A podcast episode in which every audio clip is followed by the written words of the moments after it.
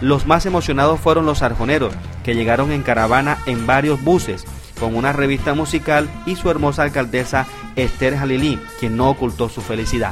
Y de verdad que muy contenta porque el gobernador nos pudo ofrecer este espectáculo y pues con nuestro coterráneo Miguel, la verdad que importantísimo esa ratificación de este triunfo hoy aquí en la ciudad de Cartagena.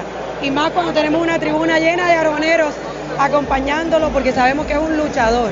Un luchador y que vamos a estar aquí firme en el boxeo. A seguir apoyando el deporte. Usted es una mujer de deporte, la conocemos eh, con antelación todo lo que ha hecho en su desarrollo como profesional. Claro, claro. Nuestro objetivo es que precisamente en los Juegos Nacionales Arjona no solamente triunfe con estos escenarios que vamos a tener, sino que ojalá podamos tener deportistas de alto rendimiento allí en los equipos.